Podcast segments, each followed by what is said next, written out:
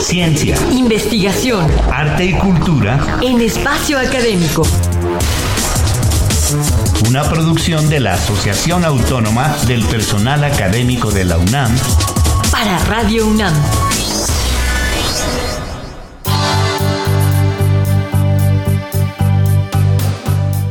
Hoy lo recibimos en este espacio Sabrina Gómez Madrid y Ernesto Medina para seguir tratando el tema de la influencia de la televisión en México actualmente. Y para ello recibimos en el estudio al maestro en Psicología Social por la Facultad de Psicología de la UNAM, Germán Gómez Pérez. ¿Qué tal? Bienvenido. Muchísimas gracias. La televisión llegó a México en 1950, por lo que tiene poco más de 70 años influyendo en las opiniones y acciones de sus audiencias. Además, tiene el predominio de dos grandes televisoras privadas, Televisa y TV Azteca, que ofrecen un contenido informativo y de entretenimiento dedicado a fortalecer valores acordes a sus intereses como empresas multinegocio.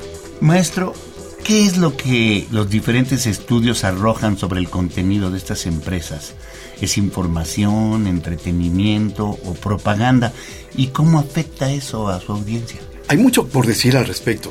Eh, puede decirse que en sus inicios, de dos décadas y un poco más, la televisión fue predominantemente un medio de distracción, de entretenimiento.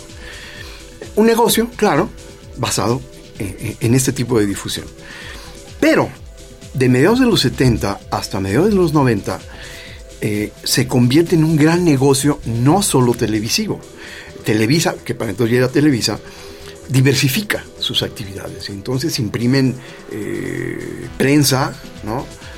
Eh, se generan mucho más difusión radiofónica e incluso incursionan en la cinematografía. Todo desde un mismo núcleo financiero. Incluso entran a la bolsa en Europa y en Estados Unidos. Son inversionistas de, calado medio, pero, pero ya entrar a, Wall Street como una empresa mexicana no era cualquier cosa.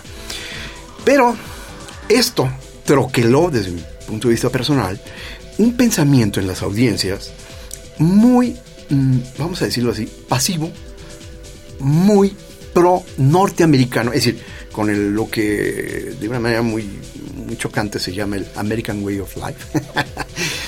Pero bueno, sí, eso es lo que se proponía. El sueño americano. El sueño americano, claro. Eh, y lo asumimos, digo, porque yo soy un ferviente consumidor de la televisión hasta la fecha, ¿no? Eh, asumimos, absorbimos, asimilamos esta, esta propagación de valores culturales.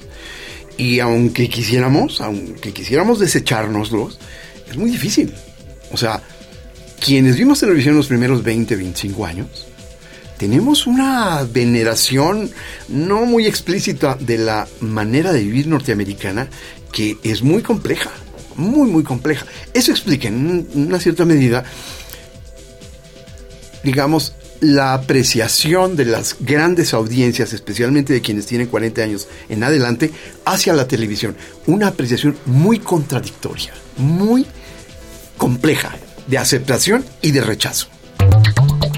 ¿Y cuál ha sido el perfil o características de sus audiencias a decir de quienes han encabezado a estas televisoras? ¿Cómo se refieren a las personas que los ven? Bueno, la televisión, hasta mediados de los 90, los, entre comillas la palabra, comunicadores, o sea, las lenguas parlantes en, la pantalla, eh, siempre guardaron silencio respecto a la criticidad hacia la televisión. De hecho, no había cabida a nadie que hiciera algún argumento ligeramente crítico sobre la inculcación televisiva. Y menos aún sobre la inculcación abnegada, resignada, etcétera, ¿no?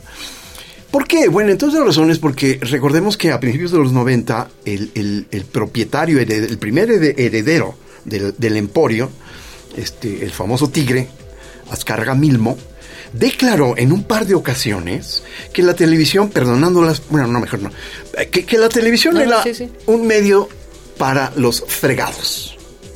Y como no tienen perspectivas de inteligencia en el futuro, pues la televisión se encarga de tranquilizarlos y de hacerlos sentirse felices. No son palabras textuales, pero es el sentido de su explicación. Además se declaró soldado del PRI, no él, la empresa, toda la gente que trabajaba con él. Somos soldados del PRI, del presidente. Bueno, ¿qué más decir al respecto? ¿No? Ese es el peso que la televisión tuvo hasta, repito, mediados de los 90 de una manera no tan propositiva, pero muy eficaz. Pues es que no había derechos de las audiencias, ni había defensores de audiencia. Así es, así es. Pero según sus investigaciones, ¿por qué desde fines de los años 90 pasaron de ser televisoras de entretenimiento a convertirse en instrumentos multipoder de ampliada penetración político-ideológica y cómo influyeron en las elecciones de este medio? Claro. Eso a mi modo de ver muestra una etapa ya no, digamos, de, de, propósitos más que menos improvisados y basados en el negocio, sino desde entonces ya deliberadamente propuestos para influir como poder fáctico. Es decir, se dieron cuenta del impacto que tenían en el troquelamiento de la mentalidad de la gente y en comportamientos. Bien, pues qué gusto contar con nuestro invitado, el maestro Germán Gómez Pérez. Muchísimas gracias por haber venido. Muchísimas gracias a ustedes.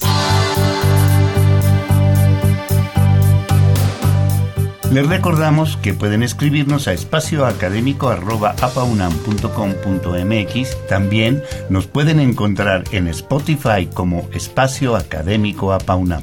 A nombre de todo el equipo de trabajo nos despedimos de ustedes, Ernesto Medina y Sabrina Gómez Madrid. APAUNAM, el pluralismo ideológico, esencia de la universidad. Radio UNAM, experiencia sonora.